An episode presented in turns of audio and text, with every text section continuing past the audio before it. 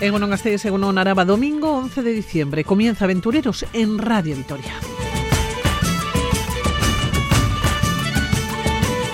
Sin noticias de Itaca, el último libro de Enrique Vaquerizo nos lleva a un viaje por el Sáhara, un recorrido de 3.500 kilómetros a los dos lados del muro.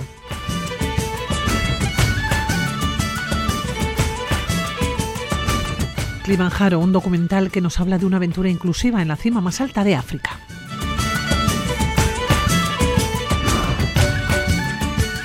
Y Joy, la historia de una ranger que tiene dos familias, la biológica y la integrada por nueve gorilas de montaña en el parque de Magainga, en Uganda. Comenzamos.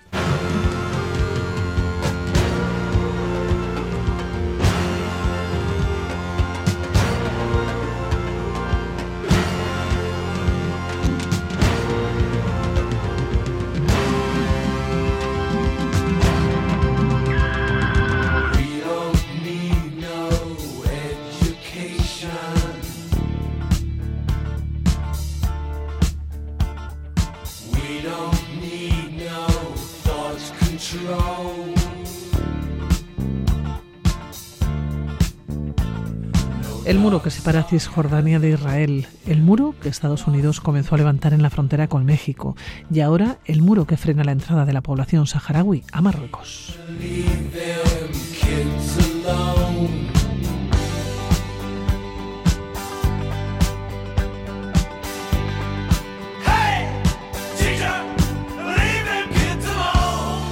Nuestro invitado ha sido testigo en estos lugares y hoy nos presenta su último trabajo, Sin Noticias de Itaca.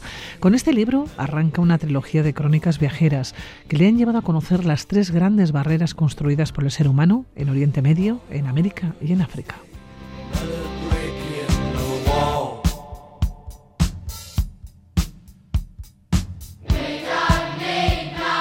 Es periodista, docente universitario, pero sobre todo un viajero curioso e incorregible. Enrique Vaquerizo, ¿cómo estás? Muy buenas. Muy buenas, Pilar. Muchísimas gracias por hacerme este espacio para charlar un rato y un saludo también a los oyentes. Oye, Enrique, ¿por qué los muros? ¿Que lleva un viajero a conocer los lugares que separan los caminos?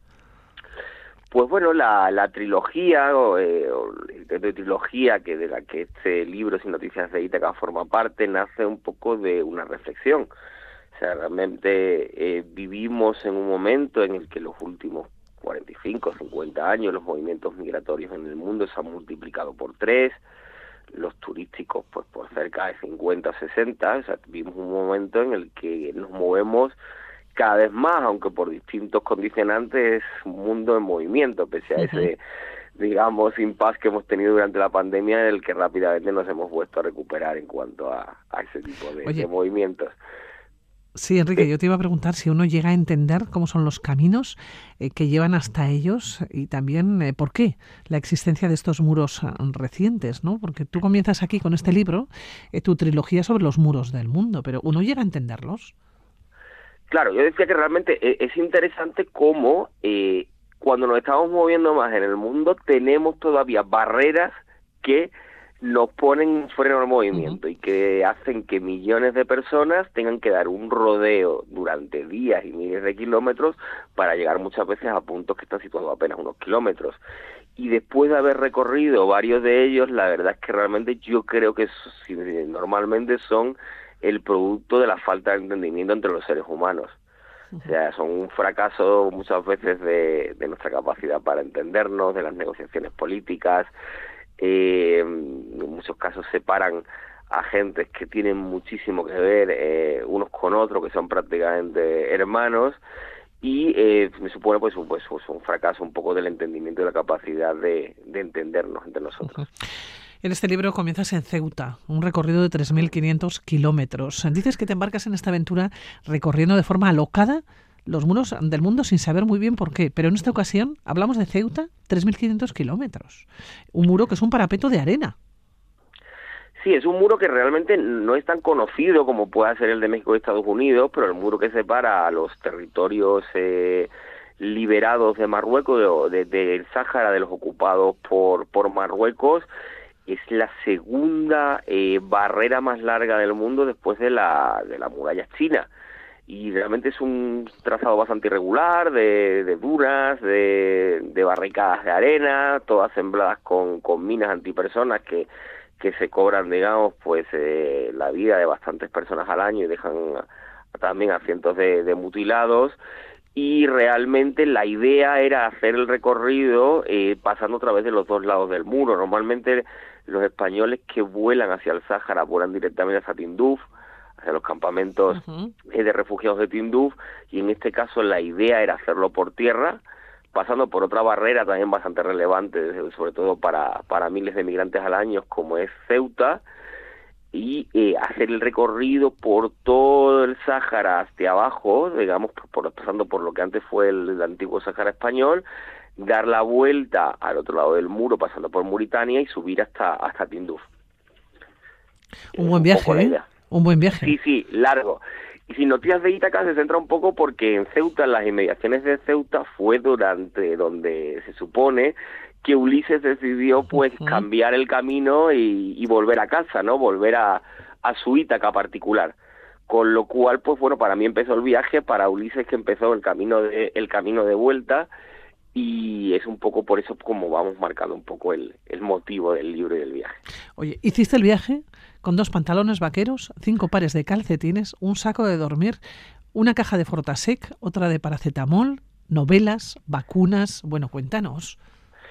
Pues, pues fue un viaje largo, ¿no? Que duró cerca de dos meses, dos meses y pico. Y bueno, el Fortasec, desde luego, para cualquiera que haya hecho un viaje, a África o Asia o en cualquier sitio, es un compañero bastante, bastante útil.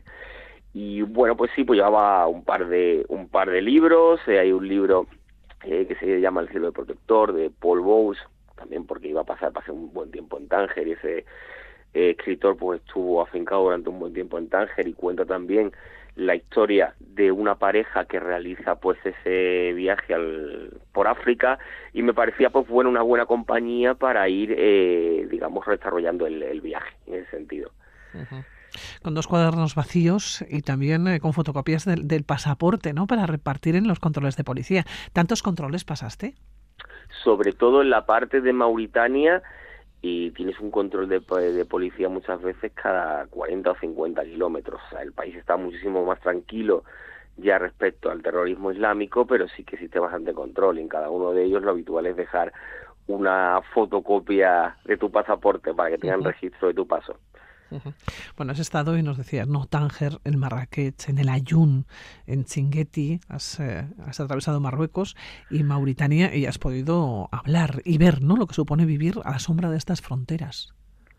Sí, realmente sí que, sobre todo para el pueblo saharaui, que directamente está de bastante actualidad de forma triste durante el último año, sí que complica bastante su cotidianidad, ¿no? Sí que resulta bastante interesante cómo puedes estar en el desierto, en la jaima más perdida de nómadas, y ellos pues tienen una relación un poco ambivalente con lo que fue la presencia española durante años en su territorio, pero muchos, por ejemplo, te enseñan con muchísimo orgullo pues una, una cajita en la que guardan pues el documento de español o la carta de escolarización, eh, o cualquier cosa que les vincule con un pasado que digamos que eh, puede que no fuese ideal, pero sí que les retrotrae un poco una parte en la que no estaban supeditados a lo que era Marruecos. En ese sentido es bastante interesante. Te internaste en el Sáhara subido al tren más largo del mundo, el Mauritania, ¿no? Es un convoy de tres kilómetros. ¿Cómo es ese tren? ¿Que va por el desierto?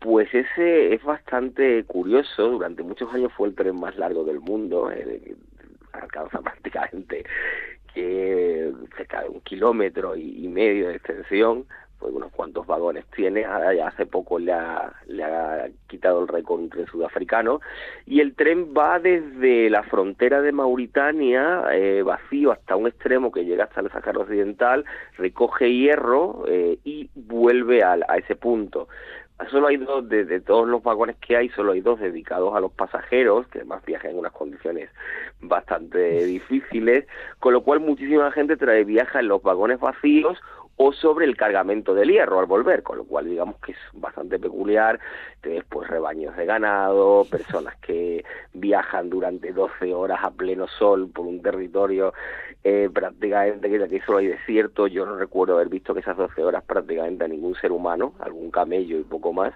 y sí que resulta como muy interesante y cada vez más los pocos mochileros que se internan en el en Mauritania pues se deciden viajar, aunque sean en los vagones de forma sin ningún tipo de comodidades, pero eh, es interesante, ¿no?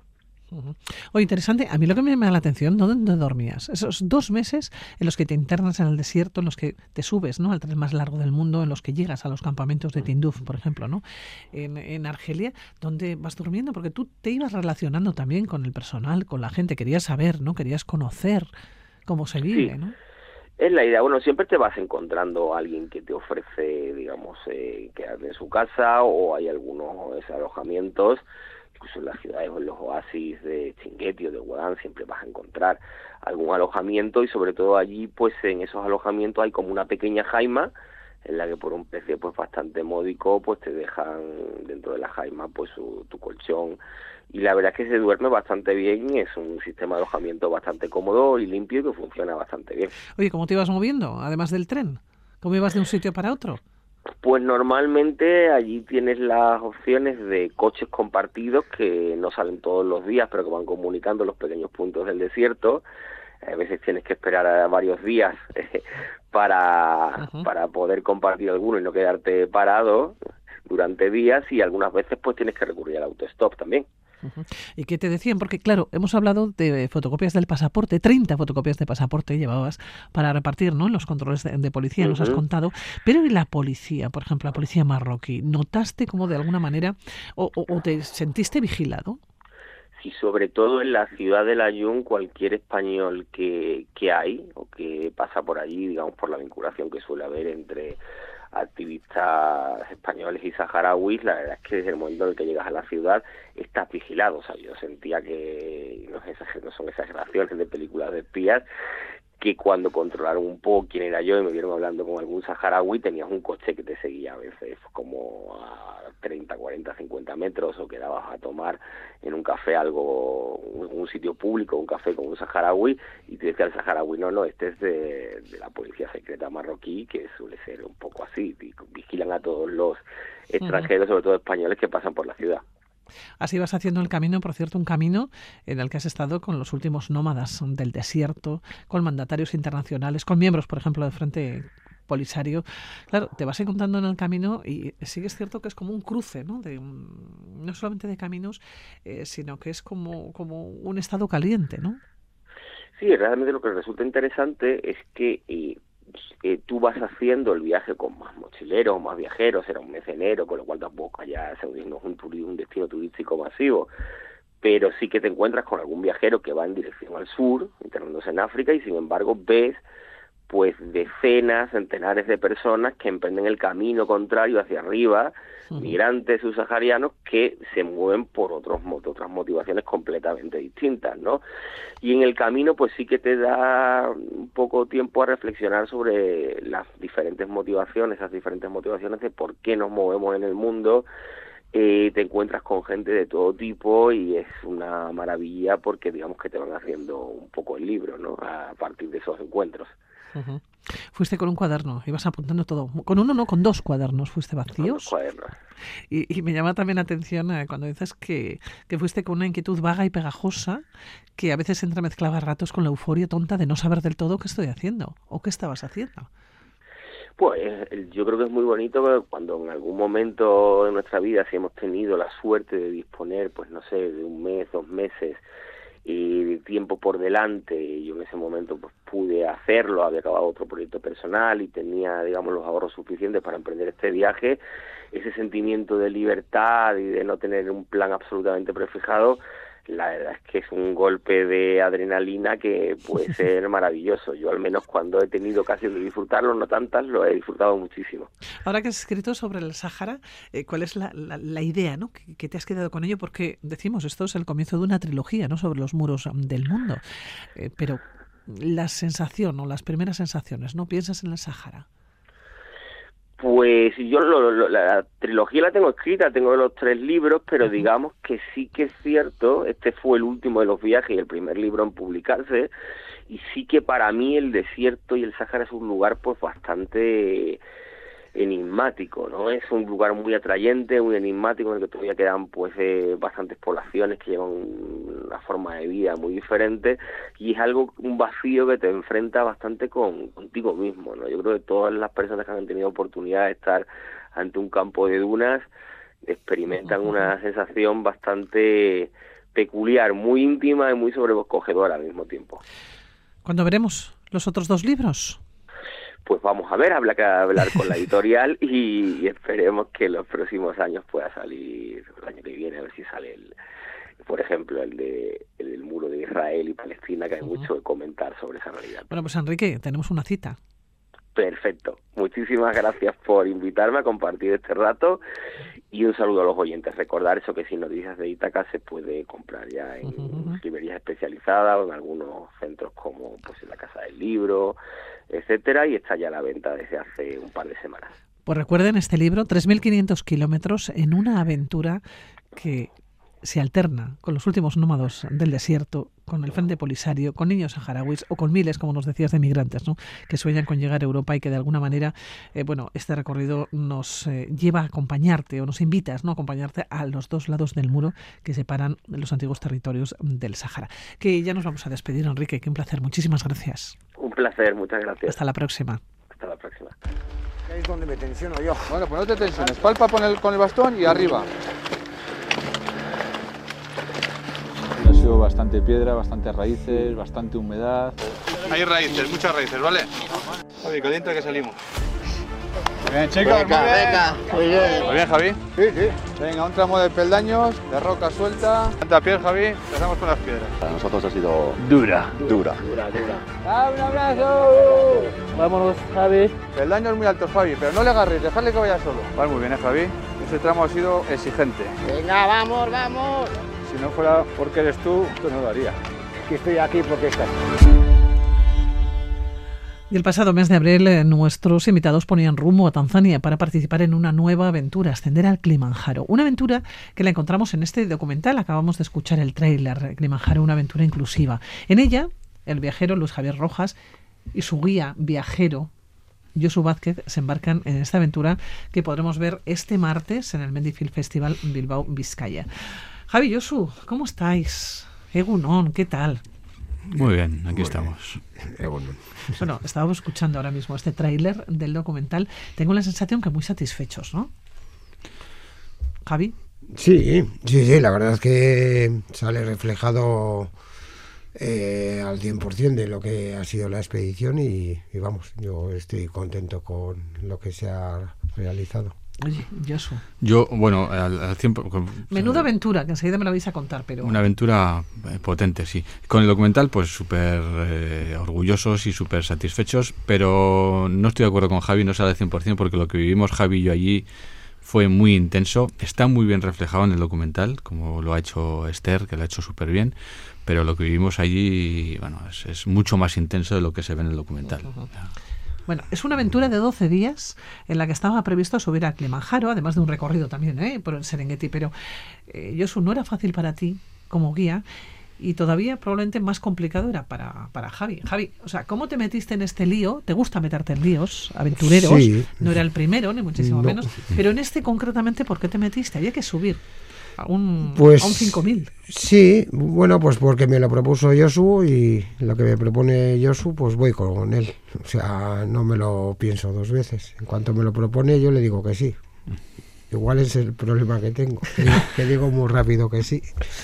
Pero bien, muy contento, muy contento. Y yo le propongo porque porque sé que le gusta la marcha, le va la marcha uh -huh. y lo que le propongo pues pues va de cabeza y yo con él evidentemente estas cosas no se puede hacer con cualquier persona y menos si es una persona con diversidad funcional. Entonces, uh -huh. bueno, pues pues Javi cumple todos los requisitos, es perfecto para estas cosas. Sí, porque Javi, tú eres invidente. Sí.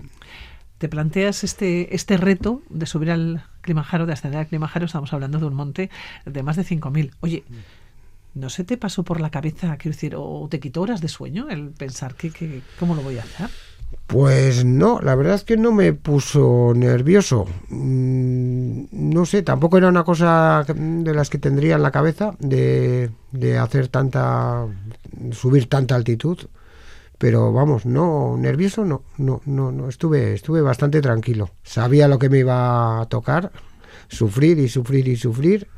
Es lo que hice, sufrir y sufrir, pero... Eso te iba a preguntar si sufriste mucho. Mucho, mucho, pero sarna con gusto no pica. Entonces, también como era feliz, eh, pues compensaba la felicidad que llevaba interna y, y, el, y el poder hacerlo más que, que el sufrimiento, pero mucho sufrimiento. Bueno, ¿cómo vivisteis la aventura, Josu? Pues intensa y bueno, pues lo que, como dice Javi, con, con, sufrimiento, evidentemente, pero, pero bueno, hay mucha gente que puede estar diciendo, joder, pero si, si van a sufrir, ¿para qué van, no? Eh, bueno, pues los que nos movemos en la montaña, al final este es un sufrimiento eh, controlado, es un, sufrimiento que de alguna forma nos gusta, lo buscamos y, y bueno, y, aquí lo encontramos. Fue una expedición impresionante, eh, las horas que vivimos Javi y yo, justo con el resto del equipo, eh, bueno, pues fue, fue muy, muy gratificante todo, muy intenso, muy intenso todo desde el principio a fin, los, los momentos buenos, los momentos malos, fue todo, sí. todo muy, muy bueno para repetir. Sí, sí, para repetir. Sí, porque eh, eh, Javi eh, probaba el, tu nuevo sistema, un nuevo sistema de guiado, ¿no? Ideado por ti. Sí, sí, sí. Bueno, son unas barras paralelas, eh, vamos unidos como si fuéramos un tándem. Habitualmente lo normal es ir con con una barra donde van dos personas, dos guías, y la persona invidente va en medio, y en este caso pues iba, iba yo solo, guiándola a él. Eh, bueno, esto está diseñado para, para terrenos no demasiado técnicos, lo que pasa es que ahí nos encontramos con terrenos muy técnicos. Entonces, bueno, pues hubo que utilizar los dos sistemas, el tradicional y este otro. El desgaste fue grandísimo, para los dos, claro. Sí, sí. ¿Dónde comenzó todo? ¿Dónde comenzó? Pues hace muchos años ya, ¿verdad, Javi? Que sí. comenzó, que nos conocemos hace mucho tiempo y, y bueno, pues eh, lo que digo, pues con Javi es muy fácil hacer monte porque es, es, es, muy agradable hacer monte con él y... Bueno, si te lo has llevado al polo, quiero decir, sí, prácticamente, sí, pues, ¿cómo no te lo vas a llevar al Kilimanjaro ya? Sí, bueno, pues son aventuras que van saliendo y, sí. y, y, lo que digo, que con Javi es muy fácil y entonces pues a nada que le propongo yo no sé si, si eso, si eso se lo propusiera a otra persona lo haría, pero nada que le propongo yo, pues él se va contigo, dispuesto, ¿no? Está, Sarna está con gusto ya nos ha dicho. Somos como sí, dos hermanos. Sí, sí. Siameses en este caso. Oye, Javi, los primeros recuerdos que tienes tú de este viaje, de llegar a Kilimanjaro. Los ¿Dónde, ¿Dónde, llegasteis y cómo os fuisteis moviendo hasta llegar allá? Y porque mmm, hicisteis dos grupos, uno que se fue a recorrer el Serengeti en principio y otro que iba al Kilimanjaro. Vosotros ibais ahí. Sí, bueno, nosotros eh, estuvimos, ya se van, yo es que para los nombres soy muy, joder, más Malo. pillado, Pilar me has pillado, estar estuve, ¿eh? pero vamos, no sé, en Mosi. Sí, Mosi, Mosi, en Arusa, sí, son los dos pueblos donde, los más cercanos a la subida por la puerta Machamé y bueno, ahí son, sí. sí. Oye, llegasteis allá, y había que prepararse ya para, para, para Kilimanjaro, sí, entiendo, ¿no? Sí.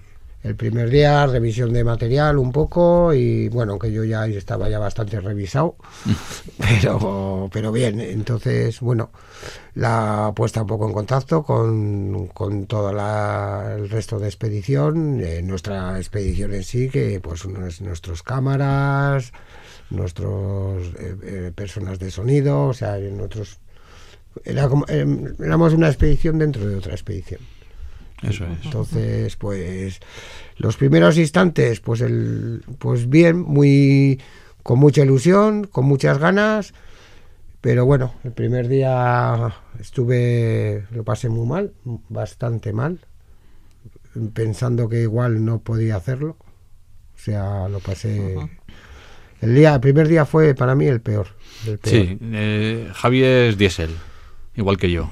Entonces el primer día fue, fue muy intenso. Pensamos que iba a ser una etapa más de transición, pero fue muy dura, fue muy dura, fue muy, muy, muy, muy dura. Llegamos de noche, eh, después de muchas horas andando, eh, y fue muy exigente. Sí. O sea, fue eh, la primera toma de contacto fue muy radical. Sí.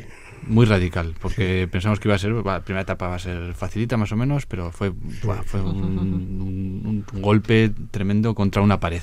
luego llegabais y teníais que instalaros de alguna manera, es decir, teníais que dormir, teníais que descansar. Sí, bueno, eso estaba todo preparado. Eh, el primer día, eh, bueno, conocimos al grupo de guías locales, eh, tanzanís, eh, y era, esto es algo que a mí me sorprendió muchísimo y que son las expediciones así. Eh, cuando llegamos a la puerta de Machamé, pues ahí estaban todos los, los porteadores eh, peleándose, literalmente, peleándose por, qué, por quién llevaba qué bulto. Eh, pesando los bultos y demás, porque cada uno lleva un bulto. Nosotros íbamos con nuestras mochilas, lo de, lo de ese día, pero luego nuestro petate nos lo llevaba una persona en la cabeza o en la mano, o lo llevaban como podían. Eh, y cuando, cuando llegamos al campamento estaba todo preparado, estaban las tiendas, estaba la cena preparada, estaba cada uno teníamos ya nuestro petate en nuestra, en nuestra saco en nuestra tienda y estaba todo preparado. Al día siguiente nos levantamos, marchábamos y a mitad de camino nos pasaban los porteadores para montar el. Es tremendo, ¿eh? Con todo el esfuerzo que nos cuesta a nosotros y luego ya los porteadores y nos pasan por delante, ¿no? Y con un material que, bueno, Javi te puede decir el material que llevaban, que, ni botas, ni ropa, es espectacular no van preparados y bueno, y se pueden hacer el Kilimanjaro en un día. es una pasada. ¿Cuántos días? Porque vosotros ibais, bueno, relativamente despacio, ¿no? Sí, sí, sí, bueno, el despacio tampoco. Al final, bueno, pues eh, la ruta se hacía en seis días y seis días estuvimos hasta, hasta llegar a la cima. O sea, seis días, sí. El primer día ha dicho Javi que lo pasó fatal. El segundo, te levantaste y dijiste, bueno, a ver qué va a pasar este segundo día. Eh, bueno, dormí bien, gracias a Dios duermo bien, descanso, entonces el descanso siempre es, bueno. Y bueno, lo afronté, pues bueno, pues a, ver qué nos toca hoy, porque claro, el primer día fue, fue horrible, o sea, de lo que, como ha dicho Jesús, de lo que teníamos pensado encontrarnos a lo que encontramos fue totalmente diferente. Y el segundo día pues fue más de lo mismo, pero más bruto todavía. o sea, fue todavía más... tengo la sensación que ya te habías hecho, Javi. Sí, sí, a, a, lo que me iba a encontrar, sí, porque ya la primera fue, vamos, fue directa a la cara. O sea, el primer día fue brutal y el segundo día no desmereció al primero. O sea, que es que también lo pasamos mal pero mm. bueno, pero en cansancio fue diferente. ¿Y eso por qué lo pasasteis mal? ¿Porque el camino no era el que esperabais? ¿Porque era más agreste, era más Sí, la ruta, la ruta Machame es una ruta muy, muy exigente. O sea, por lo general, eh, casi todo el mundo que va al Kilimanjaro va por la ruta, lo que le llaman la ruta a la Coca-Cola. Porque es más, más llevadera, igual es algo más larga, pero es más llevadera técnicamente. Tenemos que tener en cuenta que vamos con una persona ciega entonces eh, hay ciertos pasos, hay ciertos barrancos en los que incluso teníamos que, trepar, que se ven en el documental perfectamente, que teníamos que medio trepar. Entonces eso, pues para una persona que, que ve perfectamente, pues, pues no hay, entre comillas, ningún problema. Pero para una persona que no ve y, y, un guía, que vamos atados, que vamos unidos, pues mm. se hace muy, muy, muy exigente. Entonces, eso nos íbamos encontrando pues todas las etapas. Eh, etapas pues duras físicamente, técnicamente y duras de, de, desnivel y de longitud. Pero bueno, como he dicho, eh, Javi es diésel y bueno, así fue. El último día era el que más fuerte estaba de todo el equipo, con mucha diferencia. Bueno, Javi, eso está bien, ¿eh? Sí. El más fuerte de todos. Sí, sí. muy fuerte. la verdad que el último día estaba con, con mucha con mucha hambre. mucha hambre tenía. Pero bueno, pero pues hasta donde llegamos, hasta donde pudo. Bueno, pero se llegó. No, cima no hicimos. Cima no llegamos a la cima, nos quedamos a unos 300 metros de altitud, de distancia pues más, claro. Pero bueno, no... Pero no, no fue por... Desgaste que ya llevábamos de atrás y... No, es que no era la ruta, para, para, para mí no era la ruta. No, pero la historia es que, bueno, como bien has dicho al principio, íbamos a probar el, sistema este de guiado y, nos dimos cuenta que en esas condiciones, pues ese sistema de guiado no, no, era, no era posible. Entonces eh, pasamos al sistema de guiado tradicional, al de la barra con dos guías, y entonces lo que teníamos que hacer era tirar de, otras personas que estaban dentro de la expedición. Eh, pues Abel, Fernando, Teresa, pues diferentes personas que venían con toda su buena ilusión y con toda su mejor intención eh, a ayudarnos, pero claro, entonces estábamos sacrificando ya su, Su viaje. ¿no? su viaje. Sí, sí. Entonces hubo un momento donde veíamos que ya ellos también iban muy mal, que ya no podían ayudarnos, que teníamos que empezar a tirar de los guías tanzanís. Sí. Y entonces fue cuando dijimos, Javi, y yo, hablamos un momentito, oye Javi, mira, pasa esto, vamos a subir, ellos van muy delicados, nosotros vamos bien, eh, si, nos, si seguimos van a sacrificar su aventura y ese no era el objetivo. Entonces, bueno, pues Claro. Javi y yo de forma muy, muy discreta Sí. eh, nos quedamos a Como un solo lado. actuar en el monte. Eh, como suele actuar Javi siempre en el monte, Sí, exactamente, sí. nos quedamos a un lado No y, se enteró nadie. y nos dimos la vuelta para no sacrificar la aventura Del- de- del resto, ¿no? de- Oye, sí. las sensaciones, porque os quedasteis eh, a 300 metros, pero ya tenéis esa sensación de estar en un gran monte, ¿no? Es la cima Sí. más alta Sí, de no, África, no, no. ¿eh? A ver, es, es que ya es una, para es una proeza cima. ya, ¿eh? Yo la cima la tengo hecha, mi cima la tengo hecha. En ese monte, en, en- en ese momento, en ese monte era mi cima hasta ahí. Mm. Entonces, eh, satisfecho completamente con lo vivido Sí, sí. y lo experimentado. O sea, Sí. Al final lo que lo que fue, bueno, eh, bueno, pues esas cinco horas que estuvimos de subiendo hasta los 5.400 metros que subimos, no sé, no recuerdo muy bien ahora mismo cuándo fue la altura, la altura máxima, pues íbamos muy bien y luego pues, pues, pues luego lo bajamos corriendo. Todo ese recorrido de vuelta Sí. lo bajamos corriendo porque Javi pensaba, Javi pensaba que nos iban a cerrar el campamento base, que, no íbamos a iban a poder. Entonces dijo, venga, corremos. Y, me acuerdo, llegar, ¿no? Sí. me acuerdo que les decía a los dos guías que nos, de guías tanzaníes que nos llevaban, que les, les decía, run, run, run, run, Eh, run, run. Let's go, let's go, let's go. Vamos, vamos. Y, y- y corriendo para abajo. Y bajamos corriendo hasta abajo. O sea, que, que mal no estábamos, pero... No, no, no, no. Pero bueno, y, y las cimas, o sea, la- los objetivos iban pasando día a día. Íbamos, cada día teníamos un objetivo y yo creo que la cima la hicimos en el momento en que llegamos a Tanzania. Ese ya, ese ya era, Sí. ya era un objetivo cumplido y los demás pues iban viniendo. Ya está, sin más. La montaña hay que tomarla así. Bueno, y ahora hay que pensar en el siguiente. Vosotros no sois personas de quedaros quietas. Ya está medio pensado, Está está... medio- sí, pero eso ya será para el año se- que viene, ¿no? Ya se dirá, sí. Sí, no, ya. no, bueno, ya se dirá. ya El, se el dirá. año que viene, bueno, es que Ahora estamos, estamos en, con en la- lo que en la- estamos. en las fechas que estamos, ¿eh? que es diciembre, ya mucho tiempo nos queda para... no, Sí, hay objetivos. Tiene que ser el Hay- 2023. No, objetivos los hay. Hay objetivos potentes. sí. Yo todos los objetivos hay. es este martes, nos encontramos eh, con este documental que yo su Javi, que está teniendo muchísima aceptación, ¿no? Joder, pues, pues sí, más de lo que pensamos. La verdad es que Esther y el grupo de Evocare, que son los que están produciendo y dirigiendo el, el documental, pues, pues se han movido muchísimo. Es lo que digo yo, al final si nos están seleccionando para tantos premios de montaña a diferentes sitios, pues es porque porque algo están viendo, que les está gustando. No sé si el hecho de... Bueno, no sé, es que hay que verlo. El documental es muy bonito, es la vida de Javi y yo en esos seis días de expedición y la verdad es que es muy es muy interesante. Y, y bueno, estamos teniendo suerte o no sé, o igual es que no lo hemos currado y lo hemos hecho bien, no lo sé. Pero bueno, estamos ahí como muy ilusionados. Bueno, los todo. tengo que llamar otro día cuando se empiecen a dar premios. Igual los llevan o, re- o recorréis el mundo. con los Bueno, cines de montaña. Pues ya ¿no? nos podían invitar porque hasta en Río de Janeiro, o sea, bueno, Sí, de momento estamos seleccionados No para, para Río de Janeiro, eh, para otro que hay en Eslovenia, para otro de Rumanía, para otro de, del Reino Unido, eh, no sé, eh, para muchos festivales que nos gustaría ir a todos, pero evidentemente no, no podemos. Y luego aquí en España también lo queremos mover, lo vamos a mover en Vitoria también, el día 23 de diciembre, y bueno, lo que queremos es que se vea y que la gente vea la aventura que vivimos y que querer es poder. Se lo contamos a, a los oyentes. Ahora nos vamos a despedir. Josu, Javi, como siempre, ha sido un placer que hayáis venido aquí, ¿eh? A Radio Vitoria. La mejor de las suertes, Javi. Ya me sí, contarás. Sí, sí, hay muchas cosas que contar. Hombre, Entonces, pero más muchas. Sí, Necesitamos sí, más sí. tiempo, más tiempo. necesito. Sí, sí. Las próximas semanas y los próximos meses seguro que me tenéis que contar muchas cosas. Josu, que Villasker por estar aquí a los dos. Y hasta la próxima, ¿eh? Muy bien, Pues muchas gracias. Y mucha suerte. Gracias. Sí, sí, Cuidaros. gracias a ti.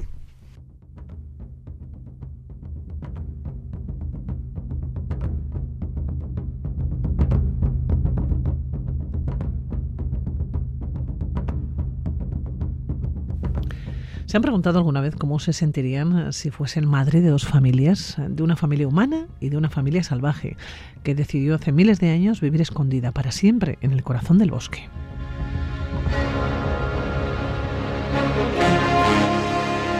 Es la historia de Joy, una joven ranger que compatibiliza la educación de sus dos hijos, Faburi y Evi, con su compromiso por la protección de la única familia de gorilas de montaña que habita en el Parque Nacional de Magainda, en Uganda.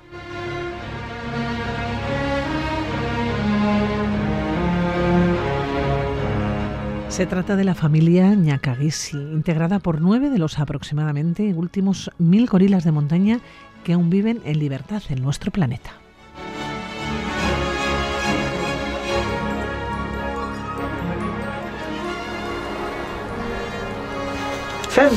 They are, they, they are animals, but they are like you and Abby, you see.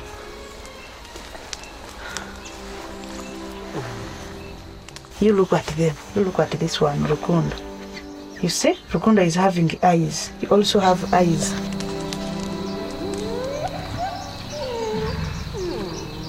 What is this? Leg. Leg. You see? You also have legs.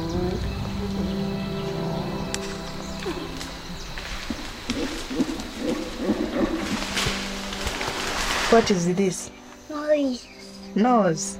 You see, also have nose. What is this? Era un fragmento de Joy, una de las eh, películas que ayer se proyectaron en el Mendy Film Festival. Aner Echevarría, director, ¿cómo estás, Egunon? Muy buenas. Egunon, muchas gracias por, por esta oportunidad de la entrevista. Y bien, bien, aquí recién aterrizado y, y muy contentos con, con el resultado que, que, ha tenido Joy en el, en el Mendy. Oye, Aner, ¿por qué Joy? ¿Por qué esta película con esta temática? ¿Dónde comienza todo? ¿Quizás en un sueño? Sí, bueno, el, lo cierto es que el equipo que ha llevado a cabo la producción de este corto documental eh, había compartido ya muchísimos momentos eh, de rodaje en diferentes países del mundo. Somos un grupo, un equipo pequeño de cuatro personas que hemos estado viajando por diferentes lugares del mundo en una producción de una serie que se ha dedicado a buscar historias que aunasen un poco eh, la relación entre los seres humanos y la naturaleza salvaje. Y después de todo el periplo de viajes, después de 11 países recorridos, pues eh, en el impasse de una vez de haber terminado la producción, a mí me, me, pareció que era el momento de cumplir uno de mis sueños, que era pues poder, poder ver a los gorilas de montaña en, libertad. Y, bueno, y acudí al Parque Nacional de Magainga en Uganda, donde tuve la suerte de, conocer a, a Joy, que es una, una mujer, que es una madre de, de dos hijos y que además pues dedica todos y cada uno de sus días a adentrarse en el bosque para proteger a, uh -huh. a, la única familia de gorilas de montaña habituada que se encuentra en el Parque Nacional. ¿no? Claro, yo te preguntaba, Aner, eh, que quizás todo esto parte de un sueño, eh, porque tú en alguno de los trailers de la película mm, dices que has estado atrapado desde niño por la belleza de la naturaleza y de los animales, ¿no? Pero claro, los gorilas de montaña ya es un salto cualitativo. Sí, bueno, desde que he sido niño siempre he tenido como esa inquietud de, de de tratar de, de, de bueno, de, de, ser testigo un poco, ¿no? De cómo es la vida salvaje. Siempre he tenido una fascinación por los animales y por las culturas ancestrales desde, desde que era muy pequeño. Y siempre he tenido como esa, como esa inquietud, esa pregunta, ¿no? De qué papel jugamos nosotros para con ellos y ellos para con nosotros, ¿no? En un mismo planeta. Y, y bueno, lo cierto es que, que los gorilas de montaña, bueno, bien sean los gorilas de montaña uh -huh. o bien sean otros grandes primates, comparten tantas características con nosotros que me que es algo que siempre me había me había llamado muchísimo la atención y quería tener la oportunidad de, de verlo de cerca, ¿no? Oye, te fuiste a Uganda, no sé si fuiste solo.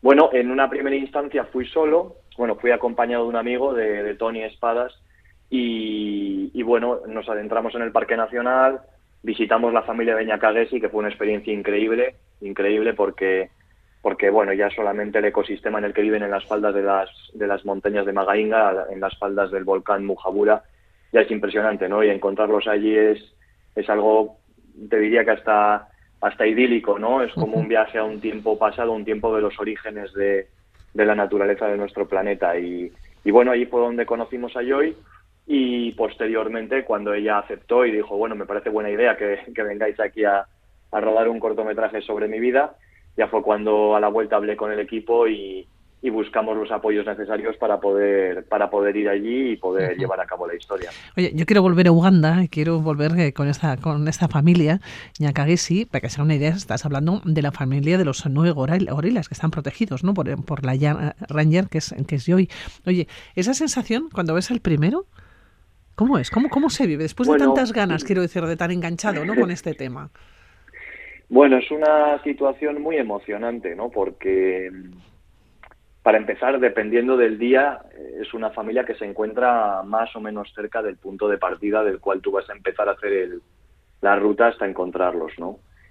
Y, tienes esa tensión, tienes ese gusanillo, ¿no? De cómo será ese instante, de cómo será ese momento en el cual tú les vas a ver en la espesura, ¿no? Y, y recuerdo perfectamente que cuando llegué, el primer ejemplar al que vi fue Mark, que es uno de los, es el espalda plateada más el líder de la, de la familia, por así decirlo, ¿no? Y claro, tiene, te, te, provoca una sensación de conexión muy especial, porque la mirada de un gorila no se parece en nada a la mirada de un elefante o a la mirada de un león, ¿no? Es una mirada que comparte tantos, tantos rasgos con las miradas que nosotros tenemos que es inevitable de alguna manera sentir que estás no delante ya de un animal, estás delante de, de una persona que es diferente a ti, ¿no?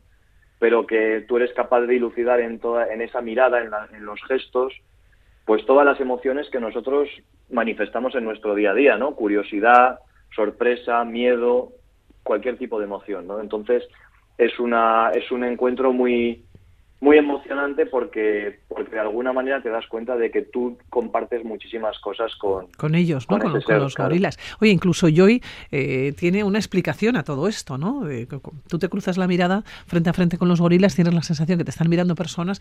Eh, Joy, la Ranger, la que está muy acostumbrada, la que los conoce, las que son como su familia, ¿qué dice de los gorilas? Claro, lo, lo, interesante o lo que a mí me, me, me atrapó de la historia de Joy, ¿no? Es que ella de alguna manera lo que trata es en el día a día de educar a sus hijos en la conservación de los gorilas contándoles que tienen una familia dentro del bosque que ellos aún no conocen porque son muy pequeños y no tienen la posibilidad de entrar en el bosque para poder verlos, pero ella todos los días les cuenta cómo ha sido la experiencia con los gorilas, ¿no? Cómo ha sido lo que llaman el tracking de ese día, que es seguir los rastros y las huellas de los gorilas para asegurarse de que todos los miembros de la familia se encuentran sanos y salvos y, cómo ella les manifiesta a sus hijos pues que eso que tienen unos que tienen unos primos que tienen unos hermanos que son unos gorilas y que y que, y que algún día los verán y que son muy importantes para, para el futuro de todos, ¿no? no solamente de los ugandeses. Y entiendo que, son, que piensa también que, que, son personas que no han querido eh, salir del bosque, ¿no? que no han querido cambiar probablemente ¿no? su fisonomía. Ella, ella nos ha contado muchas veces que la primera vez que acudió, porque ella es, es una joven ranger, ¿no? Y cuando se sacó la formación, pues te destinan a un parque nacional y luego te van rutando y al final ella acabó en Magainga, ¿no? Y ella venía un poco de llevar a cabo trabajos de ranger en un parque nacional como era Queen Elizabeth, donde tú lo que haces es proteger y monitorizar elefantes y, y leones. Pero la experiencia con los gorilas es completamente distinta porque tú trabajas dentro de la selva, en la espesura del bosque. Y ella contaba que el día que, que los vio por primera vez, decía, Dios mío, pero si son humanos, ¿no? Es lo que le salió de dentro. Y, eso me pareció súper interesante porque ella tiene una forma de entender la conservación de estos grandes primates de la misma manera que si estuviera protegiendo a, a sus allegados, ¿no? Y eso es lo que me pareció que tenía una potencia muy fuerte dentro de la historia. Oye, ¿cómo reaccionan los gorilas cuando ven a las personas? Porque yo no sé si cuando vosotros os adentráis de alguna manera, ¿no?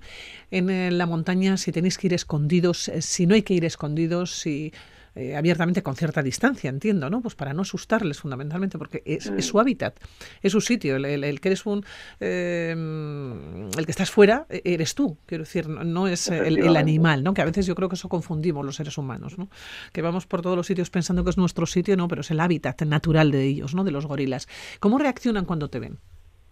Bueno, la familia de Ñacagesi es una familia de gorilas habituada. Eso quiere decir que en su momento fue una familia que no había mantenido contacto con las personas y una vez de que se declara Parque Nacional la zona en la cual ellos viven, se lleva a cabo un proceso de habituación. ¿Cómo se lleva ese proceso de habituación? Pues es un proceso en el cual durante años los rangers pues se van acercando poco a poco hasta que ellos asimilan que la presencia humana no es un es un, no es un peligro, ¿no? Eso es. Eso es. Entonces, ¿qué sucede? A día de hoy tú puedes ir a visitarles, la fortuna o la no fortuna que puedas tener es que ese día hayan decidido que van a estar en un sitio o en otro y entonces pues puedas tener que llevar a cabo una caminata de cuatro horas o una caminata de dos horas, dependiendo del lugar en el que hayan decidido establecerse. Pero lo cierto es que tú llegas allí, ellos lo primero que hacen es emitir una serie de sonidos, sobre todo los machos, que viene a ser algo similar a, a un... Entonces ellos, los Rangers, lo que hacen es emiten la respuesta, ¿no? Es una respuesta que viene a ser también un... para que ellos, de alguna manera, eh, establecen ese contacto a través de esos sonidos y, saben que la situación está bajo control. De hecho, nosotros, eh, una de las cosas que nos dimos cuenta es que ellos reconocen al grupo de Rangers perfectísimamente, o sea, no tienen ningún tipo de... o sea, te das cuenta de que les ven todos los días, ¿no? Porque no tienen, no, no tienen la misma manera de mirar hacia los Rangers con los cuales conviven día a día que hacia nosotros, que llegábamos absolutamente como, como unos agentes externos, ¿no? Y luego lo que tienes que hacer es mantener la distancia de seguridad, que es una seguridad básicamente para tú no transmitirles nada a ellos que pueda afectarles desde el punto de vista de la salud, como puede ser un virus o, algo similar, ¿no? Entonces mantienes un margen de, unos 8 o 10 metros. Eh, tienes la sensación que ha sido un privilegio, ¿no? Poder hacer este viaje, poder compartir espacio, además, eh, con eh, Joy. Y, también has descubierto un mundo secreto, yo creo que un mundo privilegiado destinado a unos pocos. Pues sí, la verdad que sí. de, hecho, hombre, la posibilidad de visitar a los gorilas de montaña es una posibilidad que se ve muy mermada para mucha gente porque en un momento dado, si tú lo quieres llevar a cabo, tienes que, tienes que pagar una tasa que es elevada. ¿no? Nosotros tuvimos la suerte de que las autoridades de allí les encantó la historia que queríamos contar y nos apoyaron. De lo contrario, no hubiera sido posible llevar a cabo la producción porque los permisos para visitar a los gorilas son caros. Pero lo que sí que sí que nos dimos cuenta además es que el privilegio fue poder visitar a esta familia en concreto en este parque, que es un parque muy poco frecuentado por el turismo, porque es un parque de un tamaño, aunque es un tamaño reducido, es un parque en el cual solamente vive una familia y a una familia solamente la pueden visitar un grupo al día aproximadamente. De manera que no es atractivo muchas veces para las agencias de turismo, ¿no? Donde tienes que llevar a, a mucha gente a que puedan visitar esa naturaleza y se ven limitados por porque el hecho de que solamente hay una familia pues te impide llevar a, a más grupos. Entonces, fue una experiencia yo creo que muy íntima desde el punto de vista del rodaje y eso hizo que, consiguiéramos planos que, vamos, ni imaginábamos que los íbamos a conseguir, la verdad. ¿Cuántos días tuvisteis? Eh, porque conocisteis a la familia Ñaki, Ñacagesi, nueve miembros, decíamos, de los últimos mil gorilas de montaña ¿no? que viven en libertad en nuestro planeta. Yo no sé si os adentrasteis eh, más en el parque para ver si ibais a conocer más o ibais a tener la posibilidad de encontraros con más gorilas. Sí, bueno, nosotros pasamos eh, cuatro jornadas, bueno, cuatro jornadas no, eh, serían cuatro sesiones con los gorilas, en los cuales estuvimos con ellos aproximadamente dos horas cada vez. Y luego lo que hicimos fue hacer una ascensión a la cima del volcán Mujabura, que supera los 4.000 metros de altitud, porque la montaña tiene un significado especial dentro de la historia del Parque Nacional y, y de cómo lo cuenta Joy, ¿no? Entonces, básicamente el rodaje se prolongó en unos 12 días aproximadamente, el total. Aner, ¿volverás a Uganda? Hombre, por supuesto que sí. Cuanto antes, además. sí, sí, clarísimamente, clarísimamente. Y, y estaré encantado de volver a volver a ese parque, por supuesto que sí. Bueno, pues Ana Echevarría, nosotros eh, estaremos encantados de encontrarnos con esta película, con eh, Joy, decíamos ayer, ¿no? Se proyectaba en el Mendifield Festival y esperamos en este Menditour que venga aquí a, a Gasteiz y poder eh, ver, pero recuerden esta historia, ¿no? De una ranger de, de, de, Joy, cómo vive, cómo convive día a día, cómo convive su familia, ¿no? Con otra familia de nueve gorilas de montaña en el eh, parque de Magainga. Que nos vamos a despedir, Aner. Que te vaya todo muy bien. Ya nos seguirás contando porque decías, acabo de volver, pero no hemos dicho que has vuelto de Madagascar. Eso va a ser otro día, si te parece, ¿eh, Aner? Quedamos otro día que me cuentas, ¿te parece? Vale, perfecto, muy bien. Venga. Pues ricasco. Suri, Aner, Miasker, agur, agur.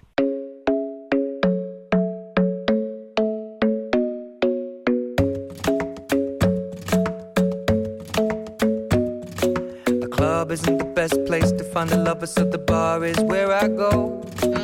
Me and my friends sat at the table doing shots, tripping fast, and then we talk slow. And you come over and start up a conversation with just me, and trust me, I'll give it a chance. Now take my hand, stop it, and the man on the jukebox, and then we start to dance. And now I'm singing like, girl, Con la música y con la voz de Ed Sheeran eh, nos vamos. Despedimos aventureros, volveremos la próxima semana con más aventuras, con más entrevistas. Que disfruten de este domingo y que disfruten de la semana. Agur.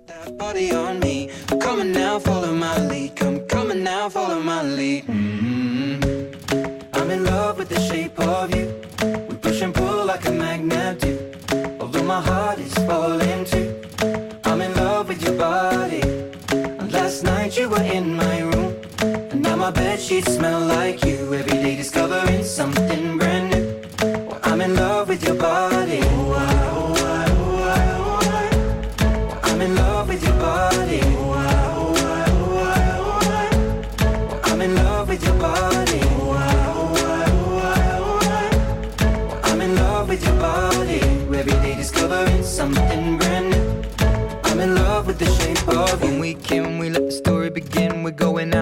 our first date. You and me are thrifty, so go all you can eat. Fill up your bag and I fill up the plate. We talk for hours and hours about the sweet and the sour and how your family's doing okay. And leaving, getting a taxi, kissing the backseat, tell the driver make the radio play. And I'm singing like, girl, you know I want your love. Your love was handmade for somebody like me. Come on now, follow my lead. I may be crazy, don't mind me. Say, boy, let's not